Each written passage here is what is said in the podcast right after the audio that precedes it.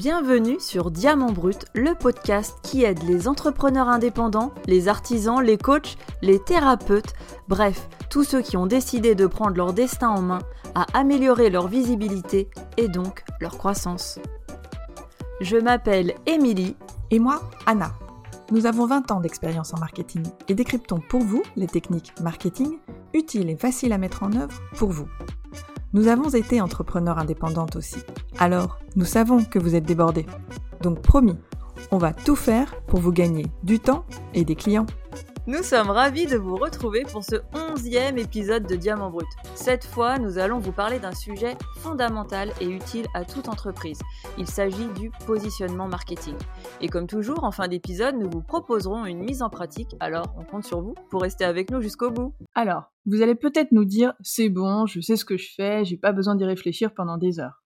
Seulement voilà, nous, dinosaures du marketing, nous nous permettons, oh.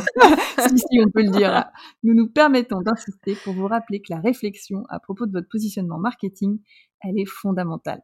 Et en plus, elle peut évoluer dans le temps.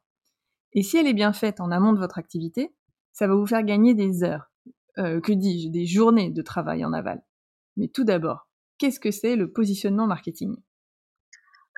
Alors, votre positionnement marketing comporte trois piliers. L'identification, le ciblage et la différenciation.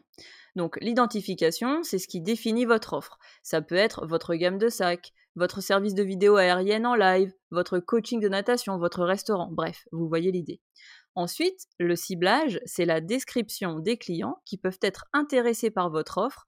Cela peut être des entreprises, des particuliers, et vous allez les définir précisément. Nous y reviendrons en détail tout à l'heure.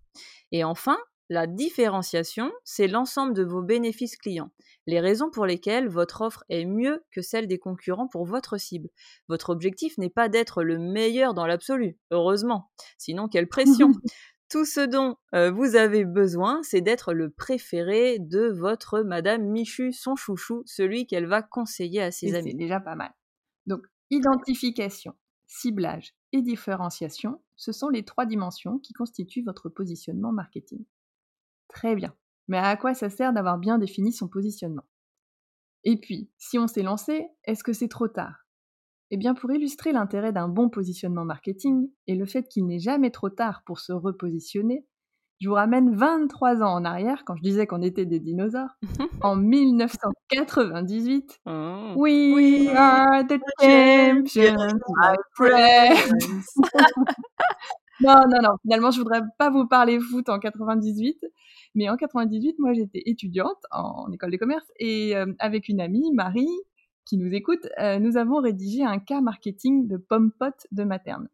Eh bien oui, l'histoire de pomme-pot de materne, au départ, c'était une énorme erreur de positionnement marketing. Oh là là, mais dis-nous bah tout. Oui. Attends. L'idée était top. On pouvait enfin emmener partout avec soi une compote sans avoir peur de s'en mettre partout. Mais c'était un concept complètement nouveau. Le marché ne connaissait absolument pas ce produit et avait donc besoin d'être éduqué. Seulement, les équipes de materne n'avaient pas assez réfléchi au positionnement. Pour eux, Pompot était une compote qui se transporte facilement grâce à son emballage en gualapac. Donc, ils avaient placé les pompotes au rayon compote. Seulement, quand Madame Michu allait au rayon compote, elle ne voyait pas pourquoi elle paierait plus cher des compotes avec un bouchon qui se visse, donc elle prenait ses pots normaux. Et ça a été un flop pour Pompot. Comme quoi? Mais heureusement, exactement. Mais heureusement, Materne a revu le positionnement marketing de son produit et a réalisé que l'identification de Pompot, ce n'était pas une compote, c'était avant tout un snack, quelque chose qu'on peut manger à l'extérieur. Et la différenciation, le bénéfice de ce snack, c'était le fait que ce soit sain, bon pour la santé, contrairement aux barres chocolatées. Donc une fois que le positionnement a été corrigé, tout était clair en termes de distribution. Pour éduquer le marché, il fallait présenter les pommes potes au rayon snack. Et là, ça a été un succès.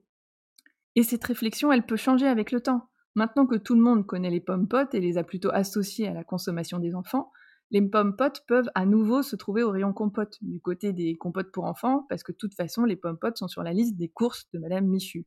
Elle est prête à parcourir tout le magasin en long, en large et en travers pour les acheter.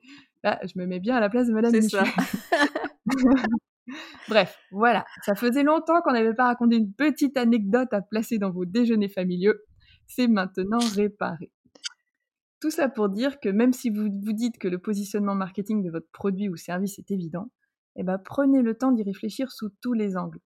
Think out of the box et surtout creusez la perception de vos clients, leur point de vue à eux. Au lieu de vous voir comme un prof de yoga, vous êtes peut-être un fédérateur de communauté, un rassembleur, qui en plus donne de bons cours de yoga. Et oui, et au lieu de vous voir comme une esthéticienne ou une coiffeuse à domicile sympa et professionnelle, vous êtes peut-être le meilleur moment de détente de clientes complètement débordées tout le reste de la semaine ou du mois.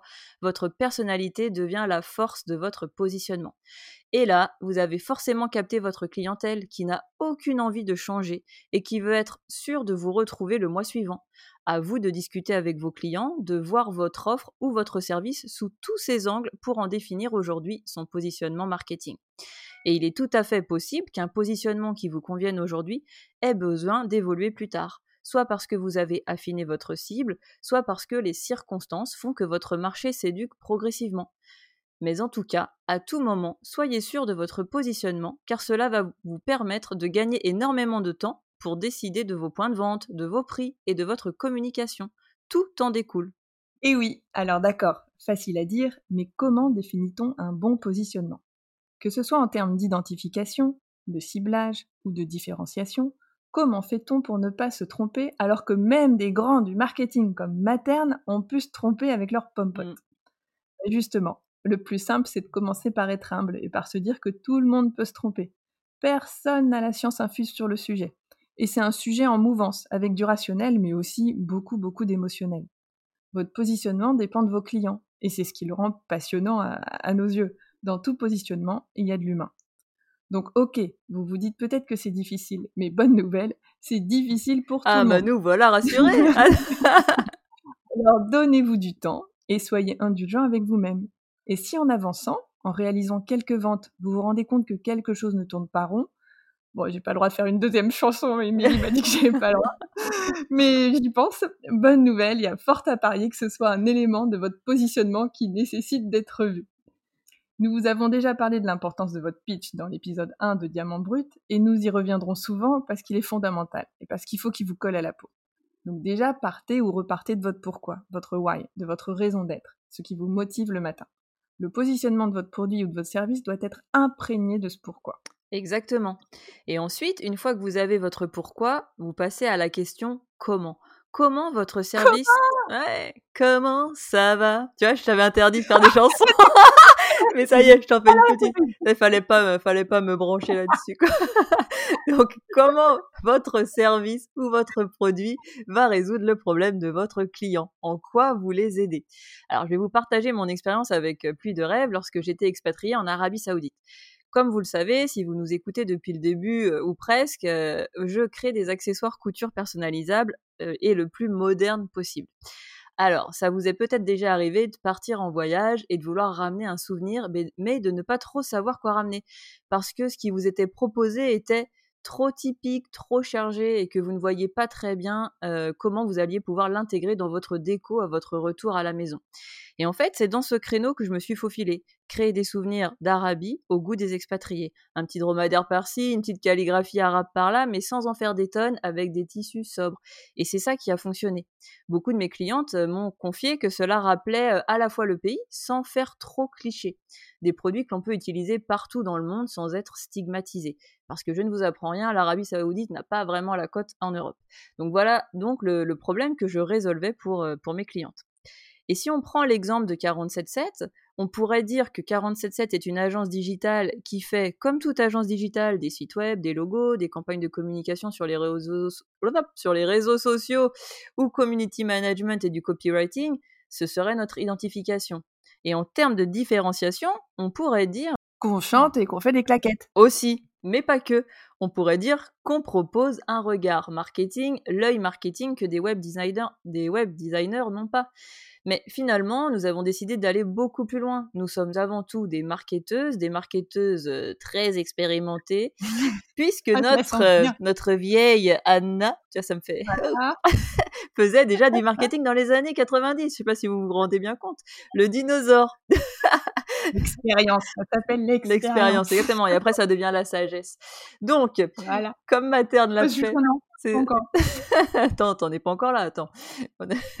Donc, comme Materne l'a fait pour les pommes potes, nous inversons la définition de notre positionnement pour coller à notre pourquoi. Nous sommes des marketeuses qui, en plus, ont acquis au fil des années des compétences techniques telles que le web design, le SEO, le community management, parce qu'on aime proposer des solutions concrètes.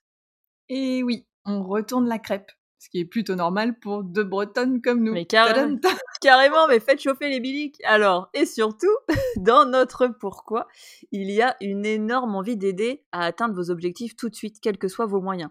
C'est d'ailleurs ce qu'Anna faisait au Vietnam pendant 4 ans en tant que bénévole marketing auprès d'une entreprise sociale. Alors, pour coller à notre pourquoi, nous avons lancé ce podcast Diamant Brut pour partager gratuitement un maximum d'astuces marketing auprès des entrepreneurs et indépendants. Vous aider, c'est ce qui nous anime. La réponse à notre pourquoi, ce serait parce qu'à nos yeux, les très petites boîtes ont besoin d'une vraie réflexion marketing de grandes boîtes, même si elles n'en ont pas les moyens.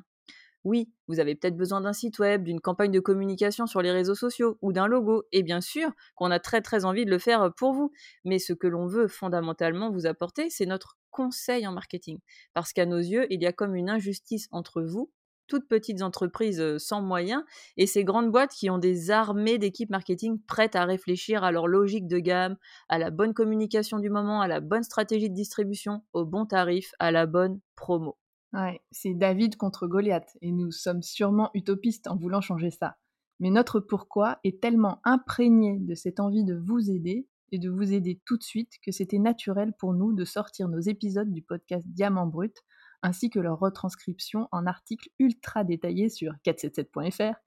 Et c'est aussi ce qui m'amène au deuxième élément qui constitue un bon positionnement. Il s'agit d'un bon ciblage. Nous sommes encore en pleine réflexion sur le sujet avec Émilie. Notre cible, ce sont les entrepreneurs et les indépendants.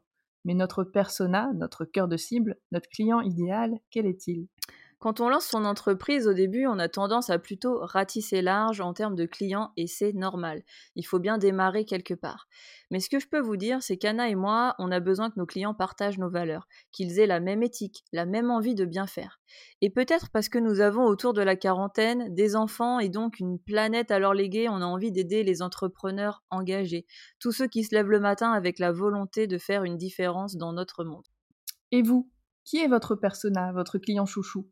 Si vous ne l'avez pas encore écouté, on vous invite à vous rendre sur l'épisode 9 où l'on explique les stratégies pour obtenir ses premiers clients, mais également comment définir votre bailleur persona. Et l'une des questions que vous avez pu vous poser, c'est et si on se retrouve avec plusieurs personas qui se ressemblent pas, comment fait-on? Eh bien, c'est ce qui est arrivé à l'entreprise sociale où j'étais bénévole au Vietnam à Saigon. Historiquement, c'était une association qui avait l'habitude de vendre et d'exporter ses sacs et accessoires en tissu ethnique vietnamien au Japon. Et j'avoue que je n'ai su cela qu'au bout de plus de six mois, voire un an de travail dans l'association. Bon, je mets ça sur le compte de la barrière de la langue. hein, le vietnamien ne s'apprend pas en un Ouais, jour. j'imagine. Voilà. Et puis c'est la vie en association pour tous ceux qui ont connu ça. Mais bon, quand je suis arrivée, j'ai vu une gamme de petits accessoires en tissu ethnique multicolores, orange, marron, vert, violet, jaune, tous à mélanger, qui n'avaient aucune chance de plaire aux anglo-saxons et européens expatriés à Saigon. De toute façon, on trouvait de l'artisanat ethnique au marché de Bentan pour beaucoup moins cher, avec des couleurs sympas, euh, l'idéal pour apporter un petit souvenir.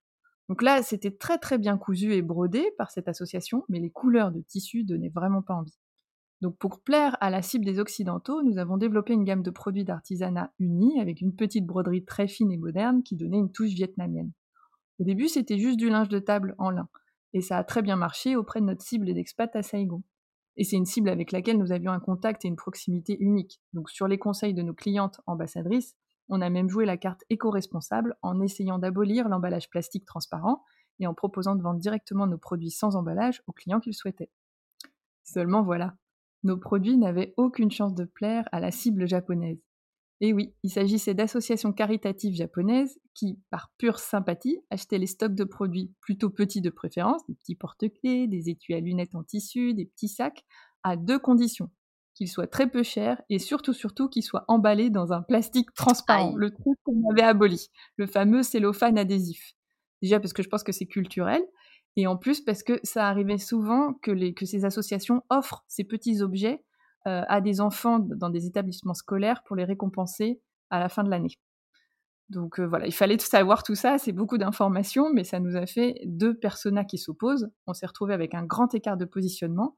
D'une part, les familles expatriées occidentales et d'autre part, les associations caritatives japonaises. Donc ces deux personas avaient un besoin très différent, que ce soit en termes de produits, mais aussi de prix et de distribution.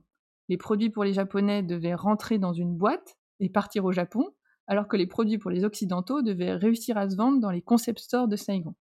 Donc la seule solution dans ce cas précis a été de développer deux gammes, une pour les expats occidentaux et une autre pour les associations japonaises. Les prix étaient très différents, tout était différent. Donc attention, hein, créer une logique de gamme, c'est juste pour vous deux fois plus de travail. Il n'y a pas le choix. Si vous pouvez faire en sorte d'avoir un seul personnage, surtout, faites-le. Profitez-en, vous économiserez beaucoup de temps. Oui, et alors, bonne nouvelle, vous pouvez avoir plusieurs personas, mais que vous séduirez avec un même produit ou service. Alors, vous leur parlerez simplement de manière différente et vous n'irez pas les chercher sur les mêmes canaux de communication, mais à la fin, ils achèteront tout de même votre produit ou service. Par exemple, si je suis maraîcher bio, les produits à vendre restent les mêmes pour tout le monde. Mais dans mes personnages, je peux avoir un groupe qui cherche à acheter mes produits car ils ont remarqué qu'ils ont plus de goût que ceux achetés en supermarché et ils aiment par exemple contribuer à faire vivre les petits commerçants de leur quartier. Mais en parallèle, je peux aussi avoir de jeunes mamans qui veulent acheter mes produits car il est hors de question qu'elles fassent des purées à base de pesticides à leur bébé. Donc pour le ah, c'est pas bon les bah non, c'est voilà, mais donc là, on a bien deux personas pour un même pour des mêmes produits. Donc pour le premier groupe, on mettra en avant la proximité, les produits de saison et le goût, quand pour le deuxième groupe, on mettra en avant la santé, le bio et la protection de la planète. Donc vous n'irez pas non plus euh, les chercher sur les mêmes canaux de, de, de communication, pardon, c'est ce qu'on disait tout à l'heure. La jeune maman, mmh elle est peut-être sur Instagram, alors que votre premier groupe est peut-être constitué de jeunes retraités qui sont plutôt sur Facebook ou avec Comme qui. moi. T'as vraiment envie que. tu, me, tu, me, tends la perche, Anna. attention. la vague. Et donc, euh, il faudra euh, peut-être mieux communiquer avec eux via de l'affichage dans votre boulangerie de quartier aussi, par exemple. Donc, vous voyez l'idée. À vous d'étudier les différents groupes, euh, à même d'aimer vos produits et pour quelles raisons? Donc vous avez identifié le problème auquel vous répondiez et trouvé votre ou vos clients chouchous. Voyons maintenant comment se différencier dans un monde à forte concurrence. Eh bien, un des moyens d'y parvenir, une fois de plus, c'est en connaissant le mieux possible votre cible et surtout votre client idéal, votre persona. Si vous êtes boulanger, vous allez me dire que votre cible, bah, c'est tout habitant proche de chez vous du moment qui vient acheter du pain. Donc difficile de se différencier de la concurrence. Pas faux, mais lors de votre jour de fermeture, quel est le comportement de vos clients? Est-ce qu'ils vont à la boulangerie du concurrent un peu plus loin? Ou pire, au supermarché? Oui. Et vous? Alors, est-ce que vous arrivez à capter la clientèle des autres boulangeries le jour où celles-ci sont fermées? Je vous pose toutes ces questions, parce que les réponses que vous allez obtenir devraient vous aider à affiner votre positionnement. Si vous avez de vrais amateurs de pain, qui n'iraient jamais au supermarché, et plus particulièrement des amateurs de votre excellente baguette fraîche de 18h30, là, c'est là qui sent bon, décrivez-les. Hommes ou femmes, jeunes ou moins jeunes, de quelle catégorie socioprofessionnelle sont-ils? Allez dans tous les détails. Ce persona, celui qui dit que votre pain est le meilleur à des kilomètres à la ronde, est non seulement votre ambassadeur, mais aussi il représente la clientèle que vous pouvez capter le jour où les autres sont fermés. Parmi ceux qui viennent à vous le jour de fermeture des boulangeries voisines, vous devriez repérer ceux qui ressemblent à votre persona. Donc c'est primordial de connaître par cœur vos aficionados à vous, vos fans, les mots qu'ils emploient, leur attitude ce sont ceux qui sont prêts à faire un effort pour votre baguette fraîche de 18h30. Alors vous devez leur réserver un accueil royal, évidemment avec le sourire, hein, comme avec tout le monde, un mot sympa. oui. Pourquoi pas offrir un petit morceau à goûter tout de suite, juste quand la baguette sort du four? Je suis à Singapour, ça me fait mal. C'est ça, on, sent, on sent l'envie là, Anna, dans tes mots. pour montrer que vous comprenez votre client et vous partagez son envie. Et qui sait, une fois que ces clients se sont habitués à faire un peu plus de trajets une fois par semaine, il est possible qu'ils aient envie de recommencer plus souvent, deux ou trois fois dans la semaine. Et là, vous n'êtes plus la boulangerie du coin, vous êtes le fabricant de la meilleure baguette fraîche de 18h30. Ce n'est pas quelque chose que vous avez écrit en gros sur votre vitrine, hein, c'est pas ce qu'on conseille, mais c'est votre positionnement marketing, donc c'est une évidence et vous l'avez simplement prouvé à votre persona. Et oui, bah 100% d'accord avec toi, Anna. Dans ma ville de 6000 habitants, les deux boulangeries sont côte à côte. Et pourtant, chacune a son style. L'une propose un macaron élu meilleur de France, donc euh, il y a quelques années, et donc de la pâtisserie haut de gamme, donc pas forcément pour tous les jours. Et l'autre boulangerie propose des gâteaux plus classiques, éclairs, tarte à la fraise, et a toujours des baguettes fraîches en stock, en plus d'avoir mis en place une carte de fidélité. Voilà, ils sont arrivés bien après et font pourtant un carton plein.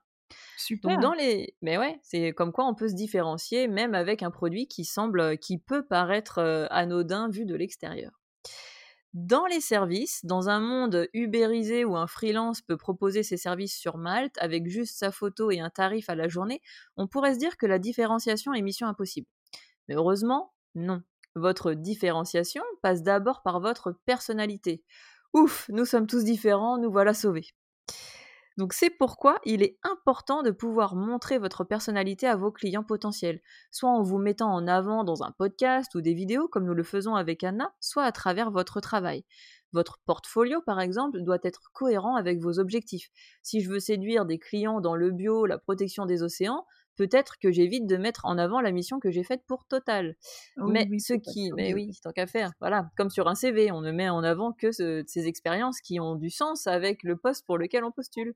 Donc là, c'est un petit peu la même chose. Voilà, votre portfolio euh, de, freelance, ça, ça, correspond un petit peu à votre CV. Mais ce qui fonctionne le plus pour les freelances, c'est le réseau, le bouche mmh. à oreille, les recommandations un peu dans le monde du travail aussi. Hein. C'est vrai que si on fait le parallèle, si on va jusqu'au bout. Donc, grâce aux recommandations de vos clients, vous pourrez séduire d'autres clients qui leur ressemblent et avec qui vous prendrez plaisir à travailler. N'oubliez donc pas de demander un avis après chaque mission terminée. Donc, je pense que nous avons fait le tour de l'importance de la différenciation dans son positionnement marketing.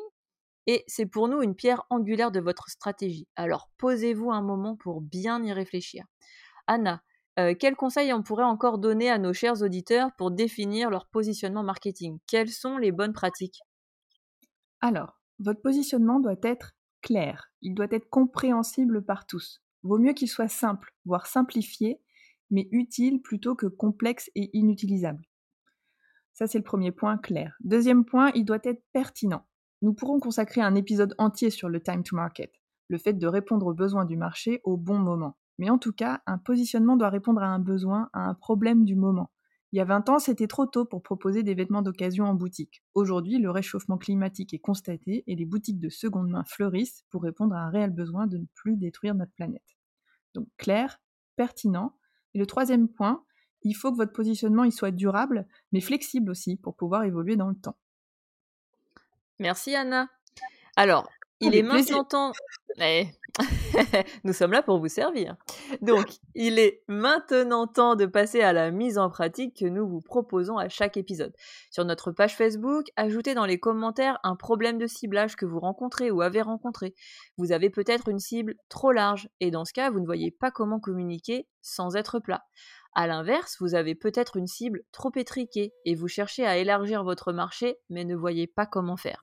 Ou encore, cela peut être une cible que vous atteignez parfois, mais qui ne vous correspond pas. C'est un peu comme dans la vie. Parfois, on ne plaît pas aux personnes qui nous plaisent et inversement. Donc, quel que soit, eh quel que soit votre souci de ciblage, dites-nous tout et nous vous aiderons à l'ajuster. Et n'oubliez pas de vous abonner et de nous laisser une note de 5 étoiles si cet épisode vous a plu et que vous nous écoutez sur Apple Podcast. Cela nous permet de nous faire connaître et donc d'aider le plus d'entrepreneurs et d'indépendants possible. Merci encore pour votre aide et à très bientôt.